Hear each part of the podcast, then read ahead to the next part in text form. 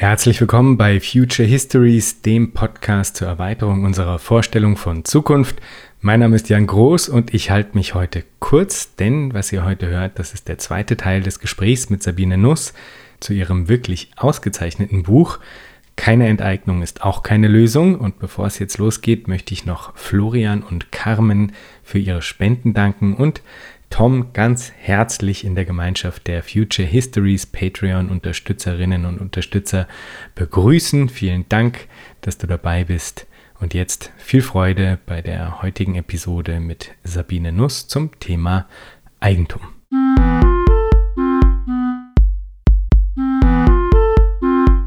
Die Angst davor, die Eigentumsfrage erneut auf den Tisch zu legen und äh, eben in Frage zu stellen. Die Angst davor, die ist unglaublich tief verankert. Ich habe das Gefühl, da gibt es immer wieder neue Ausflüchte, die gesucht werden, um eben diese Frage nicht stellen zu müssen. Und meiner Einschätzung nach ist die derzeit beliebteste Übersprungshandlung da die Rede vom sogenannten grünen Wachstum, mit dem man angeblich dann doch beides haben könne, nämlich Kapitalismus und intakte Umwelten. Ja. Du beschreibst in deinem Buch dann das von Elmar Altvater geprägte Konzept des Kapitalozän und stellst im Grunde fest, dass das Recht auf Zerstörung, das haben wir jetzt auch schon mehrmals äh, gestreift innerhalb des Gesprächs, dass das Recht auf Zerstörung bereits in der Form des Privateigentums an sich angelegt ist. Und das würde, habe ich mich jedenfalls gefragt, im Umkehrschluss ja eigentlich bedeuten, dass so etwas wie grünes Wachstum und somit letztlich auch Ökokapitalismus, der irgendwie als der neue Konsens ausgerufen wird, dass das eigentlich ein Widerspruch in sich ist. Wie ist deine Position dazu? Kommt drauf an, würde ich sagen. Also es kommt drauf an, für wen auch. Ne? Also es ist ja ein ähm, bisschen die Frage, was wäre denn ein grüner Kapitalismus oder was wäre denn ein grünes Wachstum? Ich würde mal denken, wenn die Privatproduzenten, nenne ich sie jetzt, das sind sozusagen die, die anonym für einen Markt blind drauf losproduzieren, in der Hoffnung, dass sich etwas verkauft, in Konkurrenz zu den anderen. Äh, weshalb, ich möchte noch mal erinnern, er gezwungen ist, nochmal neu Kapital zu investieren und so weiter, also dieser Wachstumszwang. Wenn man die so frei laufen lassen würde, ja, wenn der, die Gesellschaft sagen würde, ja, Freiheit des Privateigentums, ja, wenn man, wenn man dieses Prinzip der Freiheit des Privateigentums durchziehen würde, dann würde ich mal denken, funktioniert das nicht. Ja, dann, das gibt's nicht. Das kann kein grünes Wachstum geben ohne dass die Gesellschaft in irgendeiner Form eingreift und die Freiheit des Privateigentums einschränkt. So, das würde zur Zerstörung führen. Das Interessante ist, jetzt auf den Klimawandel jetzt mal bezogen, ne? das Interessante ist aber, dass ja die Freiheit des Privateigentums schon im Grundgesetz staatlicherseits Schranken auch vorge, also es sind ja auch Schranken vorgesehen, ja. Der Staat weiß sehr wohl, dass sich dieses ganz klar egoistische, nur auf das Nutzen maximierende Unternehmen, sage ich jetzt mal, gerichtete Logik in Zweifel gegen sich selbst wenden kann. Auch gegen das Kapital. Auch das Kapital kann in seiner isolierten Betrachtung seines eigenen Nutzens die Gesellschaft zerstören und damit seine eigenen Grundlagen kaputt machen. Ja? Das heißt, es gibt in dieser Produktionsweise auch noch gewisserweise ein Eigeninteresse seitens des Staates und seitens auch mancher Kapitalfraktionen, zu sagen, wir müssen hier was verändern. Ja, so. Und wenn wir jetzt sagen, es gibt aber auch einige Kapitalfraktionen, die da nicht mitgehen, ja, die wirklich sagen, wenn ich jetzt hier diese ganzen Regularien, die mir der Staat jetzt hier aufzwängt, äh, einführen würde, dann kann ich gar nicht mehr profitabel profitieren, äh, produzieren. Dann kann ich ins Ausland gehen. Dann gehe ich, ja. So, da komme ich aufs nächste Problem. Also, was ich damit nur sagen möchte, hm, wenn du von grünem Kapitalismus sprichst oder von grüner, grünes Wachstum, dann äh, muss man immer ganz genau sich angucken, wie genau ist dieses grüne Wachstum unter kapitalistischen Bedingungen organisiert. Das, was wir alle verstehen unter freie, freie, freie, freie Marktwirtschaft, würde nicht funktionieren. Also das würde wirklich zur Zerstörung führen. Eine regulierte, das finde ich jetzt ein bisschen schwierig, weil ich finde auch eine freie Marktwirtschaft hat eine Form von Regulation. Aber sagen wir mal, eine Regulierung, die den Zweck verfolgt seitens des Staates, dass die Grundlagen der Natur nicht zerstört werden, die ist denkbar. Die müsste ziemlich massiv sein. Nur die Frage ist, ob angesichts der globalen Konkurrenzverhältnisse die Regulierung so schnell sein kann, dass wir schon Auswirkungen spüren, weil wir sozusagen andere Unternehmen in anderen Ländern, in einem anderen Stand der Produktivkraftentwicklung haben und so weiter und so fort. Das entscheidet die Geschichte, würde ich mal sagen. Ja, da will ich gar nicht sagen, geht gar nicht. Ja, ich will nur sagen, der freie Markt für sich wird es nicht, der wird das nicht machen. Der würde sich zerstören. Ne? Also es wäre dann die Frage, wovon reden wir dann? Also so würde ich das beantworten. Ich äh, würde aber schon sagen, dass wenn eine Regulierung, eine ganz krasse Regulierung in irgendeiner Form greift, wir werden den Klimawandel wahrscheinlich unter den Bedingungen dann auch nicht wirklich aufhalten können. Aber es kann sein, dass die Auswirkungen und die Folgen dann wieder mal höchst ungleich verteilt sind, was man ja auch jetzt schon lange beobachtet. Ja. Das ist etwas, was man sicher sagen kann. Das ist total interessant, wie du das jetzt beschreibst, weil ich hätte ja eher die Vermutung, dass das grundsätzlich inkompatibel ist. Also dass letztlich der Wachstumszwang in Kombination mit der grundlegenden Eigenschaft des Privateigentums immer auch ein Recht zur Destruktion zu beinhalten, dass diese Kombination eigentlich bedeutet, dass ein, ein System, das eben nach kapitalistischen Bewegungsgesetzen organisiert ist, in letzter Instanz auch ein ultimativ destruktives äh, System sein wird. Also ich äh, würde da sogar eigentlich, glaube ich, noch einen Schritt weiter gehen. Als, also ich, ich würde bezweifeln, dass es grundsätzlich möglich ist, sowas wie ein grünes Wachstum zu haben. Und das fand ich also auch so ein bisschen einen, einen unglaublich spannenden Takeaway aus der Folge, äh, die ich mit Joanna Pope aufgenommen habe zu Degrowth. Also eigentlich zu Degrowth und Akzelerationismus, nämlich interessanterweise als eine Gegenüberstellung oder eigentlich dann eben eine Paarung, eine interessante Paarung, muss man sagen.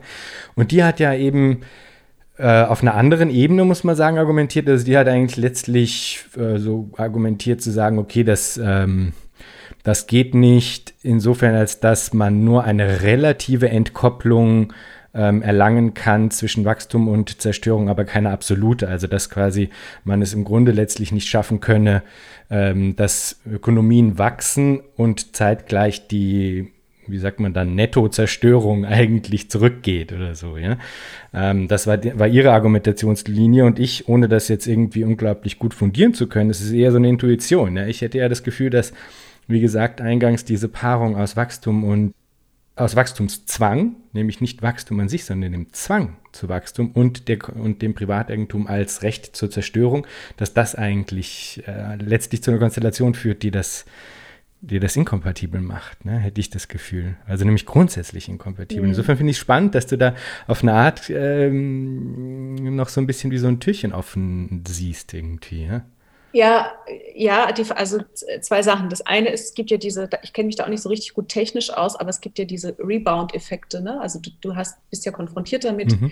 unter Privateigentumsbedingungen zu produzieren, hast du eben diesen Wachstumszwang und dann hast du aber auch das Problem, ähm, egal was du wachsen lässt, wenn es immer, immer, immer mehr sein muss, wird es immer auf Kosten der Natur gehen. Ja? Und es wird von dem, was man da dann irgendwie möglicherweise durch eine vermeintlich sparende Produktionsweise, ressourcensparende Produktionsweise, wird es wieder aufgefressen, dass ich dann zwar pro Stück weniger verbrauche, von was auch immer jetzt, aber dadurch, dass ich wieder mehr produzieren muss, hebt es das wieder auf, ne, um es jetzt mal ganz grob zu erklären. Das stimmt.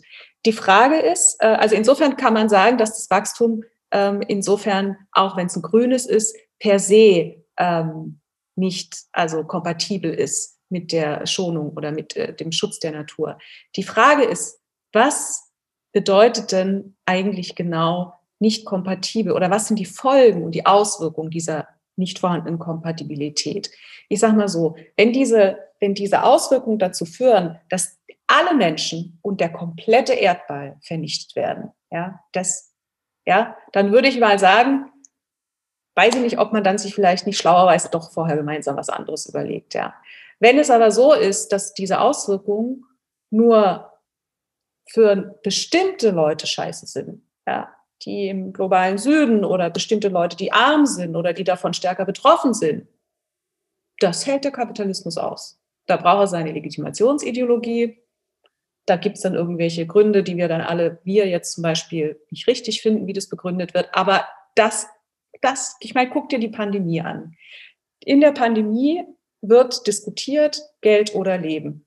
Ja, Da wird quasi gesagt, die Wirtschaft muss sozusagen weiterlaufen. Wir können es uns in einem reichen Land nicht leisten, dass wir mal einen Monat lang kein, weiß ich nicht was, Taschen produzieren, ja, weil wir eine Wirtschaft uns eingerichtet haben, wo wir quasi nur dann Arbeit und Lebensunterhalt haben, wenn die Maschine läuft, ne? wenn die Wirtschaft wächst. Und wenn die mal stockt, dann fliegen wir raus aus dem Verwertungskettensystem sozusagen. Da geht man dann im Zweifel auch über Leichen. Ja, also das ist in der Pandemie, finde ich, merkst du das auch ganz schön. Der Kapitalismus läuft weiter in der Pandemie. Ja, der wird irgendwie so am Tropf gehalten, durch staatliche Förderung wird er am Tropf gehalten, damit es irgendwie ähm, hinterher wieder irgendwie weitergehen kann. Aber da wird schon auch mal diskutiert und da fallen dann auch schon mal solche Sätze wie, naja, man kann den Lebensschutz nicht an erste Stelle setzen und in der Wirtschaft leiden ja auch ganz viele und da werden dann schon sozusagen die, die Todesopfer miteinander abgewogen. Ja. Insofern, verstehst du, was ich meine? Ähm, Kapitalismus ich, funktioniert mit einer Menge Toten, möchte ich nur sagen. Absolut. Ich wittere gerade, dass ein Missverständnis vorliegt, ne? dass nämlich du äh, beschreibst, dass so etwas wie Ökokapitalismus als eine dominante Gangart, dass das quasi sich weiter fortschreibt als, eine, äh, als ein dominantes Narrativ. Das glaube ich auch.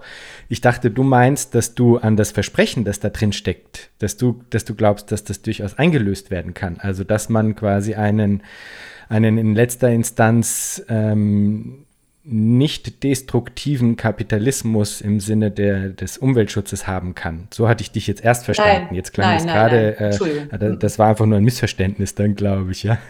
Ja, ja, ja. Mhm. Gut, dass wir das noch aufgeklärt haben. Ja, ja.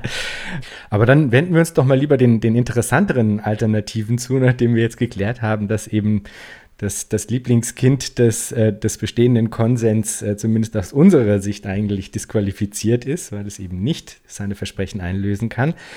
Ähm, wenden wir uns doch den qualitativ anderen Alternativen äh, gesellschaftlicher Organisation zu. Denn wir brauchen da, finde ich, neue, neue Angebote, ja. In Bezug auf die Vermittlungsform nicht zuletzt, ja. Du schreibst, dass es einer Aufhebung der sozialen Aneignung bedarf und beschreibst dann zunächst das, was du die große Wiederaneignung nennst. Das ist im Grunde die Makroebene, würde ich sagen. Und dann gehst du auf konkrete Schritte im Hier und Jetzt ein. Das äh, bezeichnest du dann eigentlich als die kleine Aneignung. Fangen wir mit der großen Wiederaneignung an. An der habe ich nämlich persönlich auch große Freude, muss ich sagen. Wie haben wir uns das vorzustellen? Wie, wie kann man die angehen? Und was, was ist das, die große Wiederaneignung? Also, Jan, wenn du jetzt erwartest, dass ich dir hier am Reißbrett ausformuliere, wie eine Gesellschaft, die nicht mehr auf Privateigentum und auf Wachstumszwang beruht, aussehen sollte, dann muss ich dich leider enttäuschen.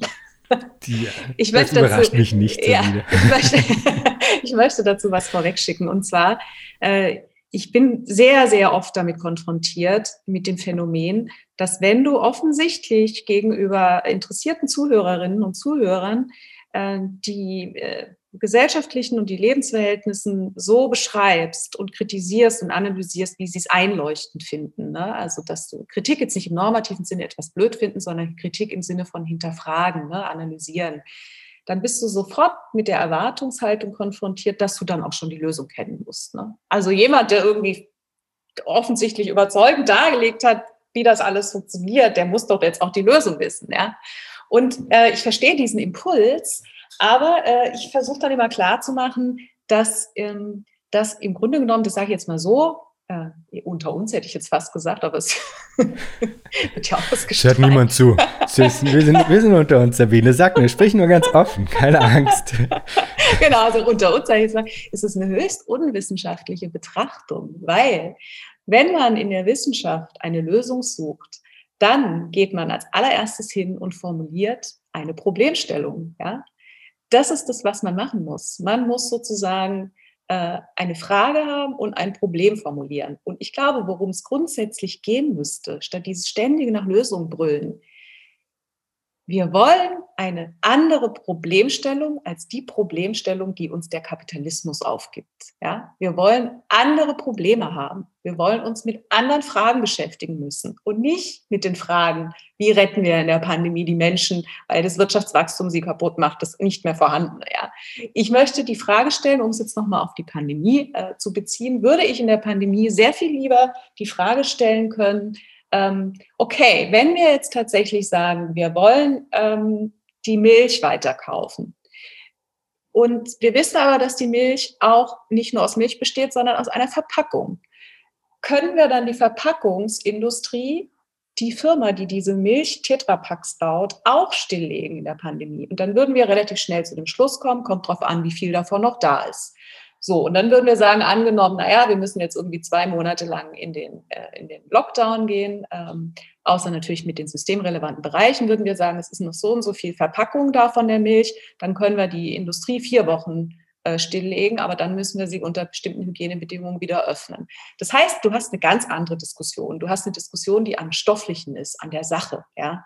Und die nicht überlegt, oh Mist, aber jetzt diese Verpackungsindustrie, die macht dann keinen Umsatz mehr, äh, die kann die Miete nicht mehr bezahlen, die kann den Strom nicht mehr bezahlen, die kann ihre Schulden nicht mehr tilgen, die kann die Arbeit nicht mehr bezahlen. Also alles, was über das Geld und über die Verwertungsketten zusammenhängt, ja, das wird sozusagen, äh, wäre dann schönerweise kein Thema mehr, sondern wir hätten dann nur noch die stofflichen Produktions- und Lieferketten zu betrachten. Das wäre eine andere Problemstellung.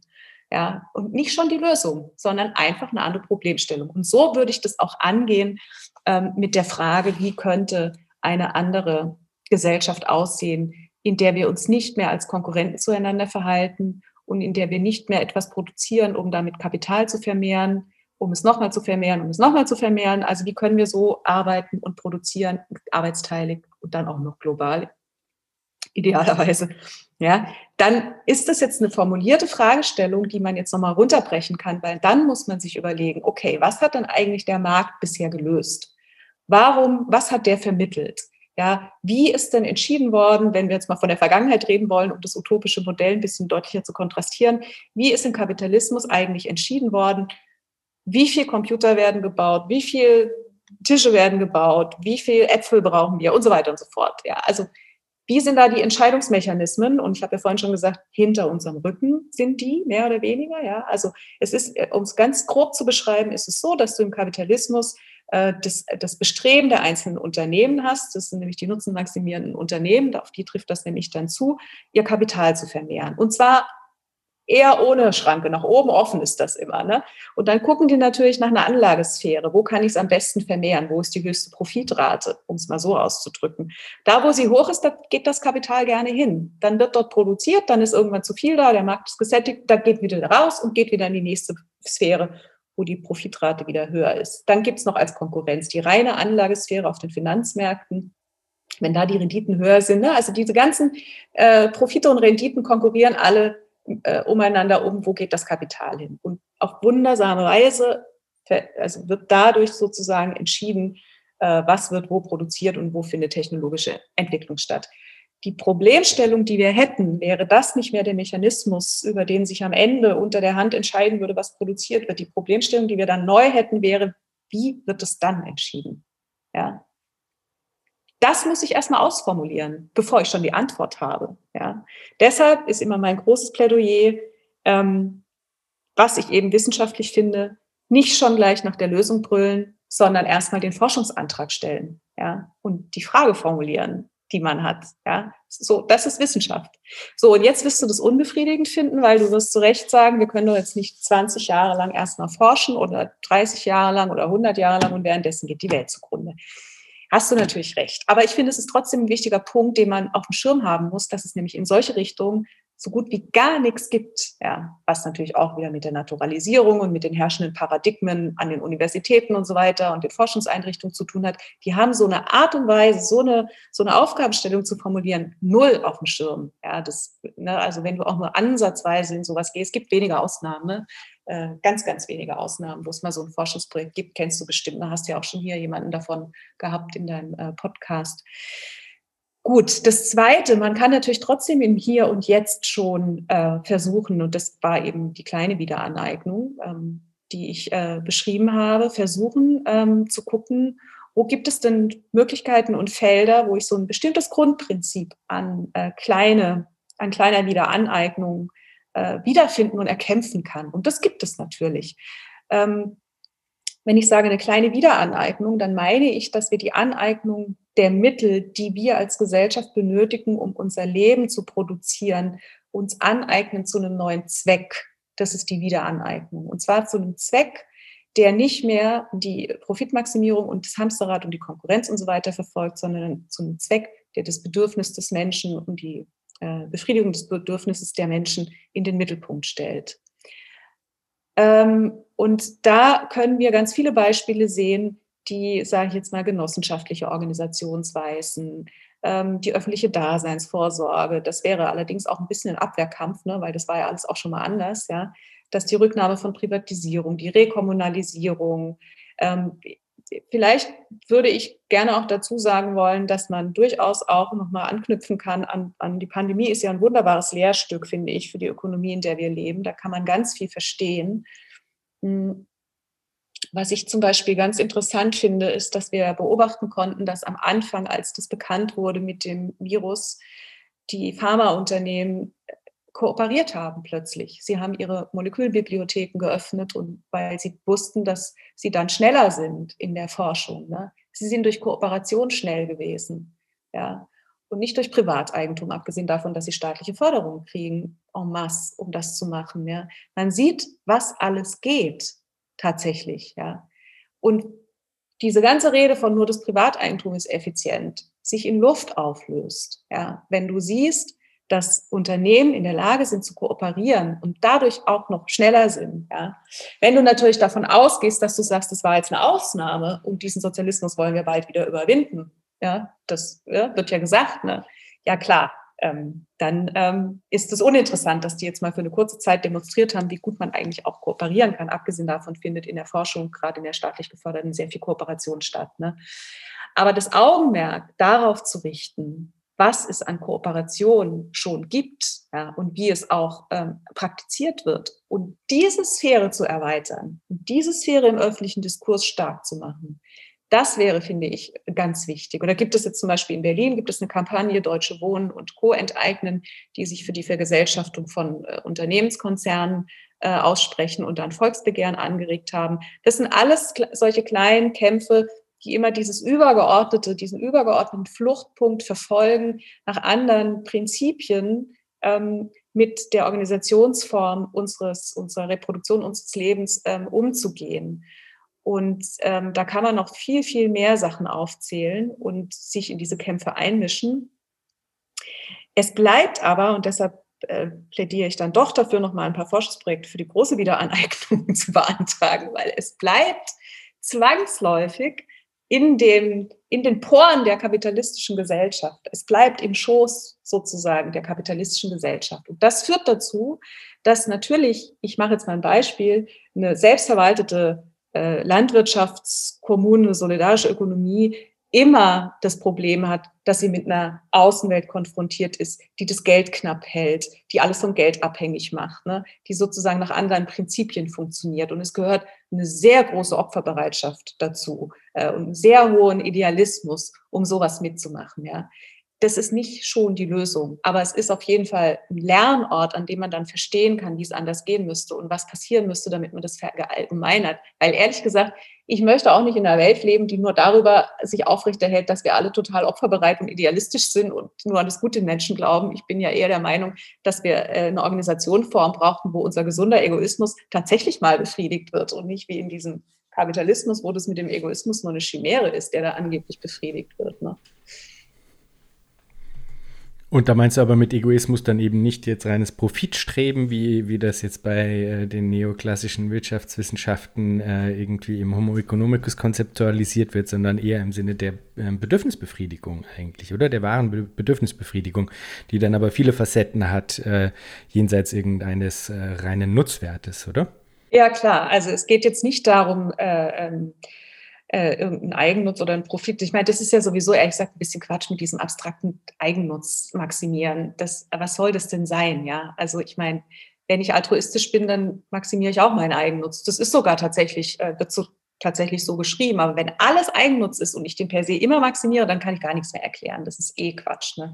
Nee, nee, was ich meine ist, dass ich sozusagen einen Egoismus, von dem ich dann auch wirklich was habe, ähm, äh, fördern möchte. Und zwar, weißt du, wenn du dir diese Privateigentumsideologie, dieses lustige Versprechen nochmal anguckst und wo immer gesagt wird, nur wenn du die Früchte deiner Arbeit erntest, äh, bist du effizient, dann würde ich ja irgendwie denken, der Umkehrschluss wäre, dass die sagen, wenn du die Früchte deiner Arbeit nicht erntest, ja, dann liegen alle Menschen faul äh, auf dem Sofa und keiner würde mehr was machen.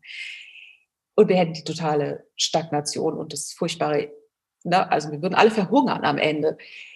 Ab, wenn du dir nochmal vor Augen führst, dass die überhistorische Konstante von Menschen und wie sich Gesellschaften reproduzieren überhaupt Arbeit ist, ja, Aneignung der Natur, dann ist das absolute, eine absolute Farce zu sagen, die Menschen machen da nichts mehr. Ja. Das ist sozusagen ein Reflex dieser Ideologie, dass man dann sofort denkt, das ist sehr weit verbreitet, ja, wenn wir dann keinen Zwang mehr haben oder Anreiz, wenn man das schöner bezeichnen möchte, dann macht auch keiner mehr Macht. Das ist allein schon für den Selbsterhaltungstrieb des Menschen äh, absolut idiotisch sowas. Ja. Aber natürlich kann man sagen, macht er dann aber noch so viel, dass wir noch so viel Wachstum haben ja, wenn der Zwang weg ist, ja, um es jetzt mal beim Namen zu nennen und nicht Anreiz, sondern der Zwang macht, ist es dann noch so? Und dann wird es interessant, weil dann ist die Frage, ja, dann müssten wir uns wahrscheinlich über Dinge verständigen, das meine ich mit neue Probleme, wo man sich dann aussuchen darf, will man die lieber haben oder nicht, die wir jetzt nicht haben. Zum Beispiel über die Frage müssen wir uns verständigen, ist es legitim, dass Leute ihr Bedürfnis auf Kosten der Umwelt befriedigen? finden wir das gut? Ne? Also wollen wir das? Wo wir doch eigentlich wollen, dass jeder frei ist und jeder das Bedürfnis befriedigt kriegt. Ne? Also es wird, es gibt kein Bullabü, ja, es gibt nicht das Paradies, ja. Es wird immer Konflikte geben und immer Interessensgegensätze und es wird immer die Gefahr geben, dass einzelne Machtgruppen sich verselbstständigen oder so, ne? Immer.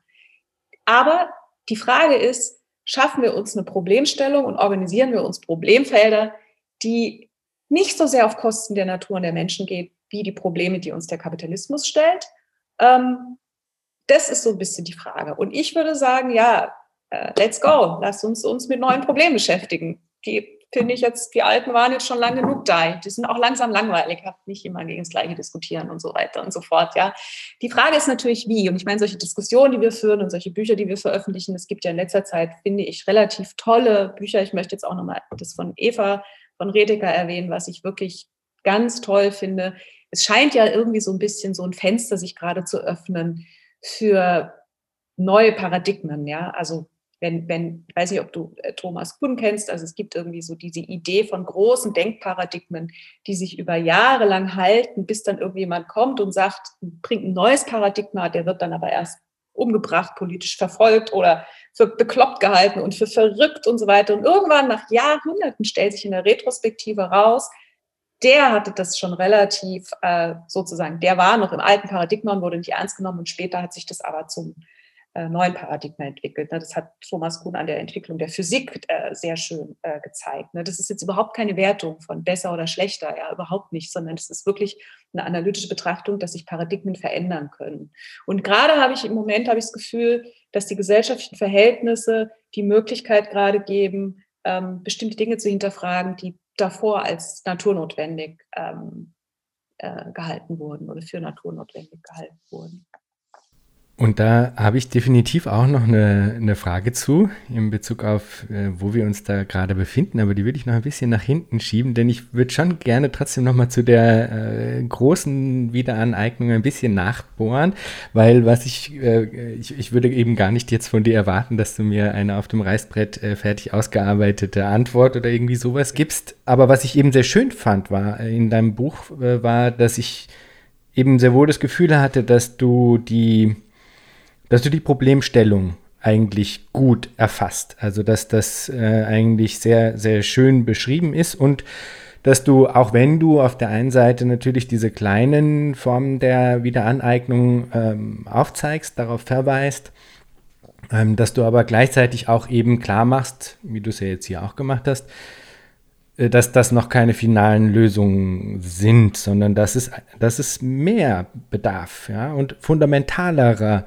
Änderungen bedarf. Und einen Aspekt, an dem du das dann da festgemacht hast, den ich auch eben fruchtbar fand für die Auseinandersetzung, die noch zu führen ist, gesellschaftlich, ist, ist, der, ist der Ausdruck äh, gesellschaftliche Produktion, wo du im Grunde aufgezeigt hast, okay, in der jetzigen Form, wenn es über Marktbeziehungen organisiert ist, dann wird diese Form der Produktion erst im Nachhinein und auch nur etwaig zu einer ges gesellschaftlichen Produktion, weil sie eben erstmal, du hast es vorhin auch schon angesprochen, erstmal blind passiert, in dem in der Hoffnung darauf, dass äh, eben später dann ein, ein Profit erwirtschaftet werden könnte, sozusagen, ja.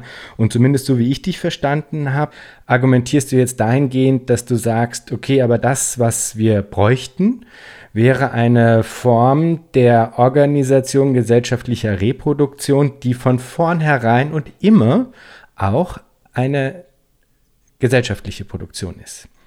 Habe ich das richtig verstanden? Und wenn ja, vielleicht kannst du uns das nochmal ein bisschen beschreiben, wie, was das bedeutet. Uff, ja. Ich versuch's, ich versuch's. Ja, es ist nämlich wirklich gar nicht so einfach, äh, weil ähm, ich weiß nicht, ähm, ich finde ja, wenn man, ähm, jetzt muss ich nochmal was äh, unter uns sagen, aber wenn man ja, wenn man Marx liest, ja, also sich mal durch diese drei elenden Bände durchgequält hat, ja, dann ist es ja, hat, also ich hatte ja manchmal ein bisschen den Eindruck, man, der Typ muss Drogen genommen haben, irgendwie, weiß nicht was, LSD oder so, weil der hat so einen 3D-Blick in die Gesellschaft. Ja, es ist quasi, er erklärt, also seine Methode ist ja sozusagen, dass er nicht linear erklärt, erst kommt das Argument, dann das, das, das, das, das, sondern dass das auf eine Art und Weise aufeinander in, wie so eine Zwiebel in so Schichten aufbaut, dass du sozusagen, wenn du den dritten Band weglässt, die oberste Schicht der Zwiebel äh, gar nicht mitgekriegt hast. Ja. Ich mache immer manchmal so einen Witz und sage, am Ende wird erst klar, wer der Mörder war, ja, weil viele irgendwie ja den ersten Band nur lesen. Aber im Grunde genommen ist die Methodik so aufgebaut, dass du sozusagen einen, einen räumlichen Blick in Gesellschaft rein hast. Und deshalb ist es auch so schwierig zu erzählen, weil man weiß gar nicht, stell dir vor, du hast ein riesiges Netzwerk, was alles miteinander zusammenhängt und wechselseitig Auswirkungen aufeinander hat. So, und jetzt musst du dieses dreidimensionale Netzwerk erklären. Sprache und unser Denken, vor allen Dingen, wenn ich jemandem was erzähle, ist halt leider linear. Also das ist, ne, ich, ich, man möchte irgendwie gerne alles auf einmal und gleichzeitig erzählen. Ne? Und das war ja auch ein Ding, jetzt schweife ich ein bisschen ab, aber ich mache gleich Schluss ähm, mit dem Abschweifen, aber das war ja auch genau das, womit Marx sich wahnsinnig gequält hat, diese Methode. Ja? Äh, wie, wie, wie stellt er das dar? Ähm, das war ein großes Thema für ihn und kein Wunder, die Art und Weise. Ne? Und das ist wird von vielen oft wird es gar nicht so, so richtig in, wahrgenommen, diese Art und Weise, wie er das irgendwie versucht hat zu erklären. Aber vor dem Problem ähm, steht man da immer ein bisschen, äh, wenn man dann versuchen möchte, etwas zu erklären, zumindest die Ansätze der neuen Problemstellung so. Ähm, genau, also Du hast es selber schon gesagt. Du hast übrigens gerade, was ich auch interessant finde, von gesellschaftlicher Produktion gesprochen. Ich habe immer von gesellschaftlichem Eigentum gesprochen. Ich finde aber jetzt im Nachhinein, das ist ja oft mal so, ich hätte das nicht machen sollen. Ich hätte nicht von gesellschaftlichem Eigentum sprechen sollen, weil genau der Begriff des Eigentums durch die in ihnen verankerten Assoziationen das falsch transportiert. Ne? Also eigentlich müsste das, mache ich vielleicht für die Nachauflage, danke für den, für, die, für den Hinweis. Tatsächlich müsste es um eine gesellschaftliche Produktion gehen, ja, oder um eine neue Organisationsform, äh, die dann am Ende möglicherweise andere Formen von äh, Begriffen äh, nach sich zieht. Ja, zum Beispiel, worüber wir noch gar nicht gesprochen haben heute, ist der Unterschied von Besitz und Eigentum. Ne? Also das Besitz das Unmittelbare und Eigentum das Abstrakte. Aber ähm, diese äh, andere, diese wirklich alternative pro gesellschaftliche Produktionsweise würde ja verschiedene würde ja verschiedenen Bewegungsgesetzen nicht mehr entsprechen. Bewegungsgesetze, die jetzt, die uns jetzt steuern, die jetzt unsere Wirtschaft steuert. Und da das ähm, sehr ähm, alles mit einem zusammenhängt, also wenn ich jetzt zum Beispiel der, den Markt beschreiben möchte, ja, dann ist der Markt für mich im Grunde genommen eine Vermittlungsinstanz, die nötig ist, gerade weil ich ins Blinde rein produziere. Wie sonst sollen die Marktakteure wissen, was die Leute kaufen und was sie nicht kaufen, also was sie brauchen, um es dann zu produzieren, ja? Wobei die Leute im Kapitalismus nicht das kaufen, was sie brauchen, sondern das kaufen, was sie brauchen und sich leisten können. Ne? Es zählt immer nur die zahlungsfähige Nachfrage. Das ist der Markt. Ja. Ähm, und diese Vermittlungsinstanz, die eben diese anarchische, eher also so blindlingse, ich probiere mal, ob sich's verkauft, Logik äh, in irgendeiner Form rettet als Notnagel, weil man sonst ja nicht wüsste, was man produzieren soll, wenn es nicht über diesen Marktware Geldtausch geht, die ist auch Teil der Verwertungskette. Ja? Also hinter jedem einzelnen kleinen Tausch, jeder einzelne kleine Tausch ist geschwängert mit, der, mit dem Ziel, dass es sich irgendwo als vermehrt darstellt. Ja? Über Lieferketten, also ja, jede stoffliche jede stoffliche Bewegung von Gütern, also weiß ich nicht was, Tomaten werden von A nach B gefahren, landen dann bei mir in der Pfanne, werden aber dort auf dem Acker irgendwie, weiß ich nicht was, geerntet. Das sind ja alles stoffliche Lieferketten. Die sind gleichzeitig noch überzogen von der Wert, also von der Wertebene. Es liegt alles, was mit allem, mit dem wir umgehen, haben wir es haben wir sozusagen doppelt vorliegen. Wir haben die stoffliche Ebene und wir haben die Wertebene, die keinen anderen Zweck verfolgt, als Anspruch auf produzierte Arbeit und irgendwo angeeignet und angehäuft als Reichtum und als Vermögen. Das macht Geld möglich, ja, den wahre Geldtausch, um es mal ganz einfach zu erklären. Ja, und wenn ich jetzt mich von dieser allgemeinen Ebene äh, und übrigens, das ist genau das Problem in der Pandemie, das hatte ich glaube ich schon gesagt, dass die Verwertungsketten reißen. Das ist unser Problem dass die stofflichen Ketten reißen, ist auch ein Problem, aber das könnte man lösen. Okay, so, wenn ich jetzt mich hineinversetze in einen Supermarktleiter oder Supermarktleiterin, angenommen, ich habe jetzt einen Supermarkt und ich bin jetzt abends und sitze jetzt irgendwie da vor meinem äh, vor meinem Laden und möchte irgendwie am nächsten Tag neu bestellen, dann gucke ich natürlich logischerweise, was ist denn heute rausgegangen. Ja, dann sehe ich, okay, so und so viel Eier sind rausgegangen, so und so viel Dosen Tomaten, so und so viel Brot, so und so viel Milch. Das, das schreibe ich alles auf und ich schreibe das immer auf mit einer Einheit. Ne? Liter, Gewicht, Gramm, das heißt, ich habe eine Maß, also ich habe sozusagen eine Taxonomie, wo ich das messen kann, aber anhalt inhaltlich stofflicher ähm, Bedarf, äh, sozusagen. Und dann gebe ich durch, ich brauche so und so viel Milch, ich brauche so und so viel Eier, und so weiter. Ne? Und das passiert alles heute schon. Das, das wird immer gemacht. Jeder muss auch sozusagen die Bedarfsmessung stofflich machen. Was aber unser Supermarktleiter oder die Supermarktleiterin heute zusätzlich noch machen muss, er muss noch den Umsatz zählen. Er muss noch zählen, ah, okay, 5 Euro so und so viel, 7 Euro so und so viel, ne, habe ich heute Umsatz gemacht von so und so viel Geld. Ja? So, und jetzt wäre die Überlegung, welche Funktion hat diese Wertebene in dieser Gesellschaft? welche Funktion hat sie? Wenn wir jetzt mal nicht davon ausgehen, dass es ein reines Tauschmittel ist, ja. Das hatten wir vorhin schon gesagt, sie hat auch ein bisschen diese Vermögensspeicherung-Funktion, dass ich überhaupt abstrakt Eigentum ist Geld, ja, ne, dass ich überhaupt äh, das, ähm, ja, früher gab es den Feudalismus, da kam halt irgendwie körperliche Gewalt oder was weiß ich, Zwangsgewalt zum Tragen oder persönliche ähm, Abhängigkeitsverhältnisse. Heute ist das Abhängigkeitsverhältnis eben sachlich, ja, wird eben über sachliche Zwänge organisiert und über Geld oder nicht Geld haben. Das ist die andere Funktion, also die Herrschaftsverhältnis. Und dann gibt es noch die Funktion eben, dass überhaupt wahre Geldtausch vermittelt wird als Organisationsform, dass entschieden wird, wo wird was produziert. So, und die Frage ist, wenn diese Ebene wegfällt, diese Wert-Geld-Ebene, ja, und wir wirklich nur noch mit den stofflichen Größen zu tun haben, hm, dann wäre die Problemstellung, wie organisieren wir uns dann? Also wie wird dann entschieden? Das, was ich vorhin schon gesagt habe. Und da gibt es ja, und das äh, weißt du, Jan, das darf ich jetzt mal als kleine Werbepause einlegen, dass wir äh, ähm, als, als Kiezverlag, ähm, für den ich arbeite, sozusagen gerade ein Sammelband rausgeben zu genau diesem Thema, welche hm, gesellschaftliche Organisationsform könnte es geben, die jenseits von wahre Geldtausch und jenseits von Kapitalvermehrung und Konkurrenz äh, funktionieren würde. Und da hast ja du auch einen Text dazu geschrieben über äh, jemanden, der sich damit ausführlich beschäftigt hat und schon so Ideen formuliert hat, wie das gehen könnte. Ne? Und da, ähm, äh, das finde ich interessant und solche Modelle muss man sich auf jeden Fall angucken, aber man darf niemals nie den Anspruch haben, dass man da schon das Reißbrett zieht, weil, wie gesagt, die Problemstellung muss erstmal ordentlich ausformuliert werden und dann äh, glaube ich auch ehrlich gesagt, dass dazu mehr Leute gehören als nur einer. Ne? Und dass wir das auch nur parallel machen können zu bestimmten Praxen, die ich vorhin beschrieben habe. Ne? Also dass man nicht denkt, oh, ich habe jetzt solidarische Ökonomie und mein Idealismus äh, äh macht jetzt irgendwie, dass ich mich hier selbst aufopfern muss, sondern ich habe hier solidarische Ökonomie und ich weiß, wie schwierig das alles unter diesen Bedingungen ist, aber lass uns mal weiterdenken und weiter diskutieren. Ne? So, also so parallel. Ne? So, und die Ideen, die es da schon gibt, also die gehen ja in unterschiedliche Richtungen. Zum einen die Frage, wie, wer, wie würden die Markt, die, die, die Markt als Vermittlungsinstanz einer anarchischen blinden Produktion ersetzt werden können. Ne?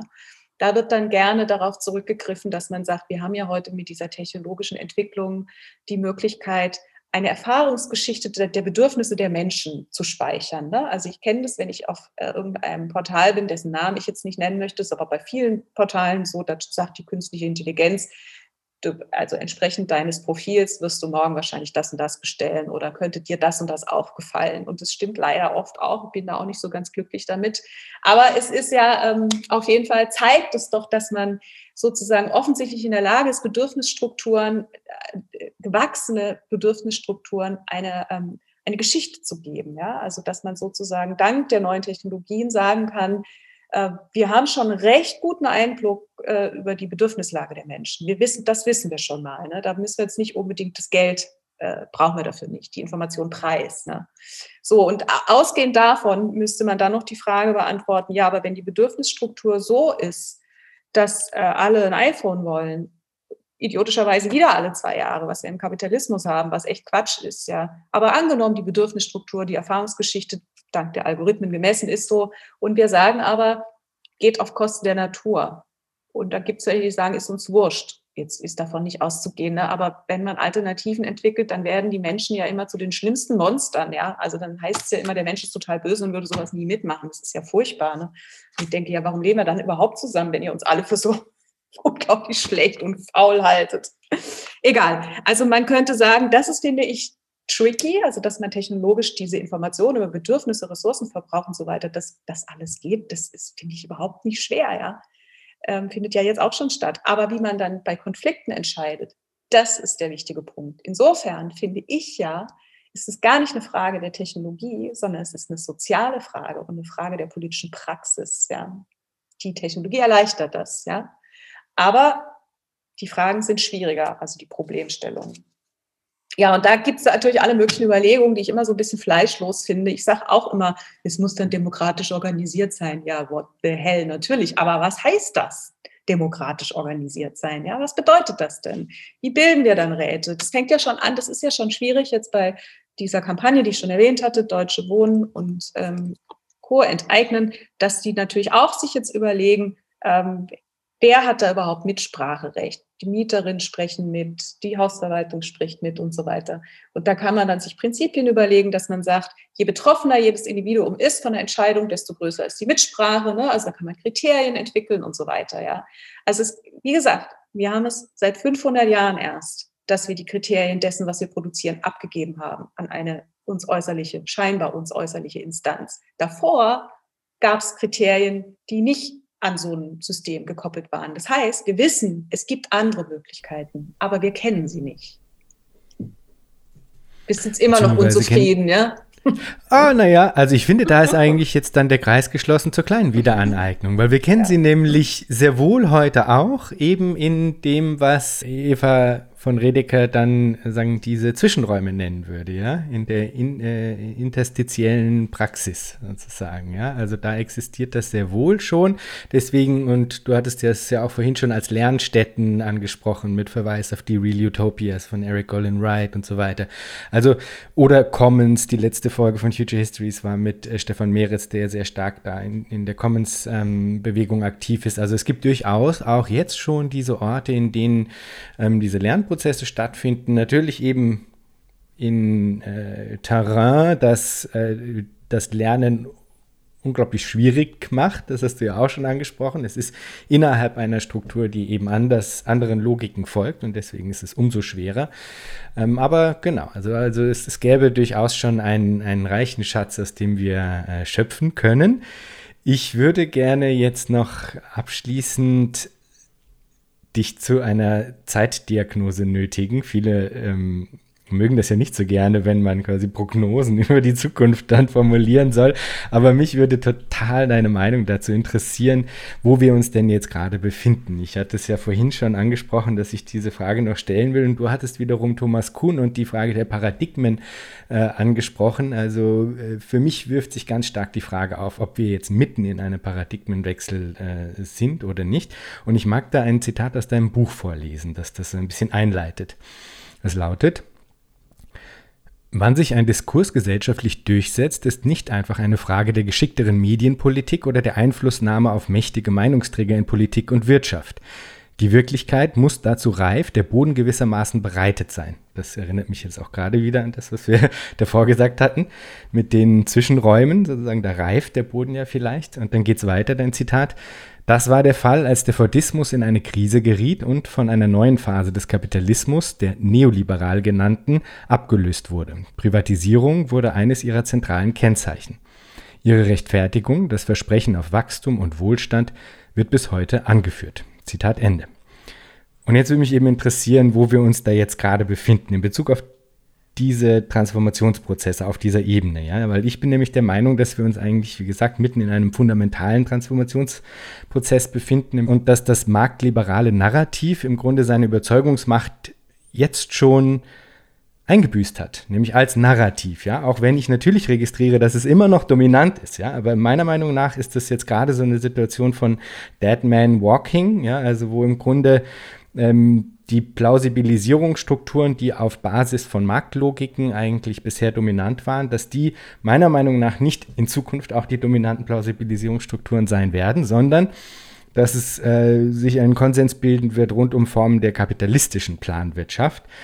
Ähm, denn dann, und das ist quasi was, was ich jetzt in der Vorbereitung mich gefragt habe oder was mir als logische Strawman-Sache dann erscheinen würde aus der Perspektive eines dominanten Konsenses rund um kapitalistische Strukturen, ja.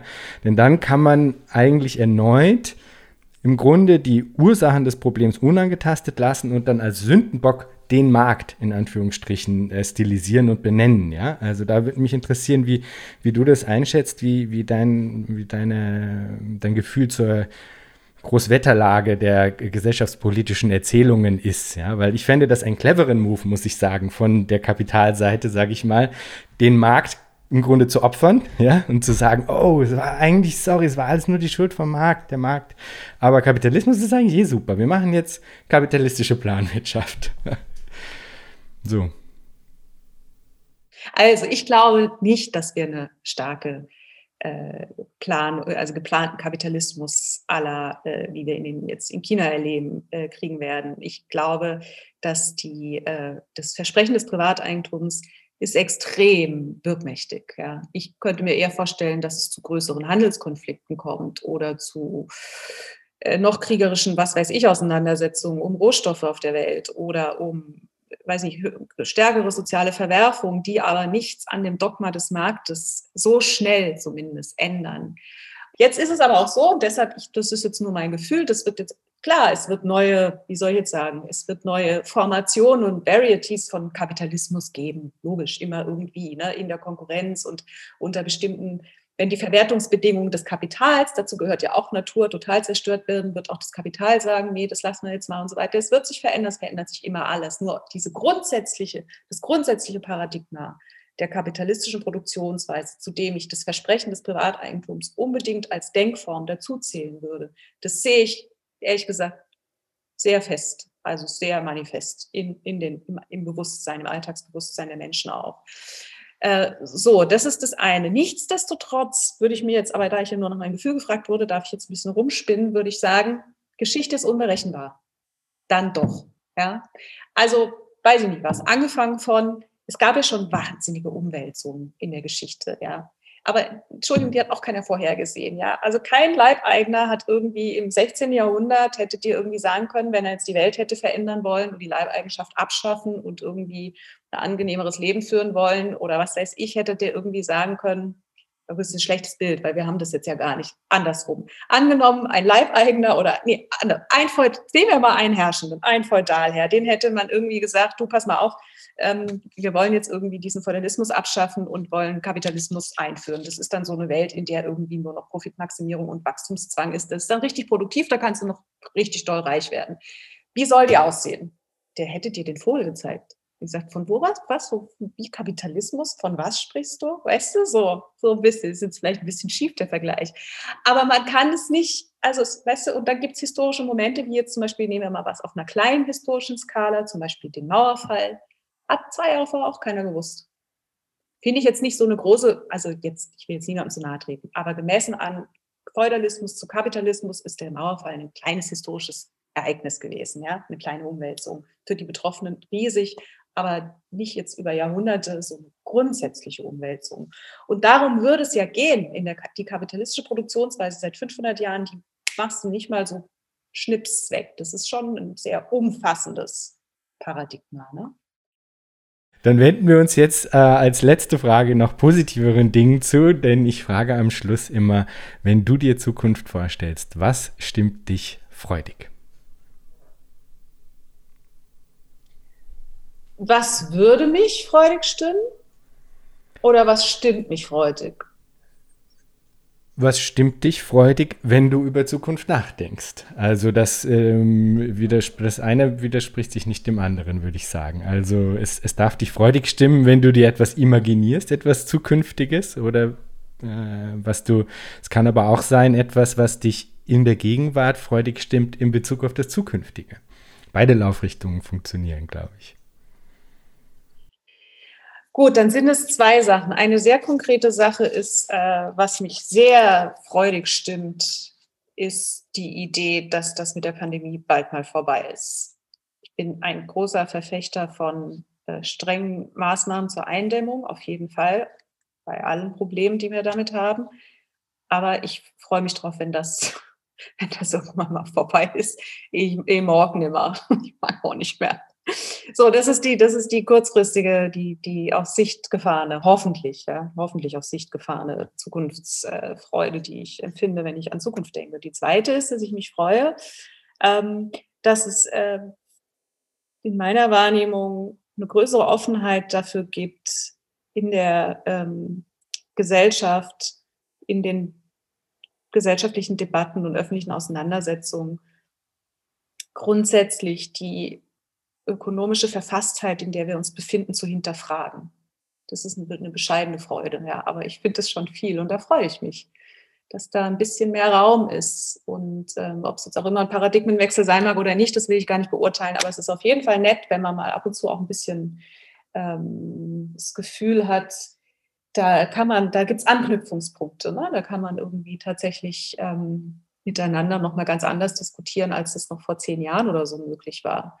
Das hat, glaube ich, auch was mit der nachwachsenden Generation zu tun, zu denen wie ich zumindest jetzt nicht mehr so richtig gehöre, aber mit der jüngeren Generation, die offener sind und die natürlich auch nochmal einen anderen, eine andere ähm, gesellschaftliche äh, Stand mitkriegen, als ich jetzt noch, als ich irgendwie 20 war oder so. Ne? Also Fridays for Future, die Klimabewegung, jetzt die Pandemie und so weiter. Also ich merke schon, da gibt es irgendwie eine größere Offenheit, die stark von der jüngeren Generation kommt. Und das stimmt mich sehr freudig. Und dass ich Wunderbar. gleich meinen Kaffee kriege. Sabine, vielen Dank für das Gespräch. Ja, ich bedanke mich sehr gerne.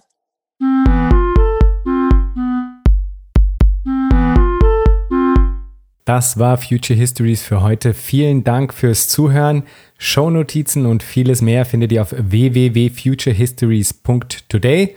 Diskutiert mit auf Twitter unter dem Hashtag Future Histories oder auf Reddit. Lasst mich wissen, was ihr zu dem Ganzen denkt und wie euch diese Folge hier gefallen hat. Unbedingt gut bewerten auf allen Podcast-Plattformen, die ihr nutzt. Für unsere Patreon-Unterstützerinnen und Unterstützer gibt es auf www.patreon.com-future histories vieles an Zusatzmaterial.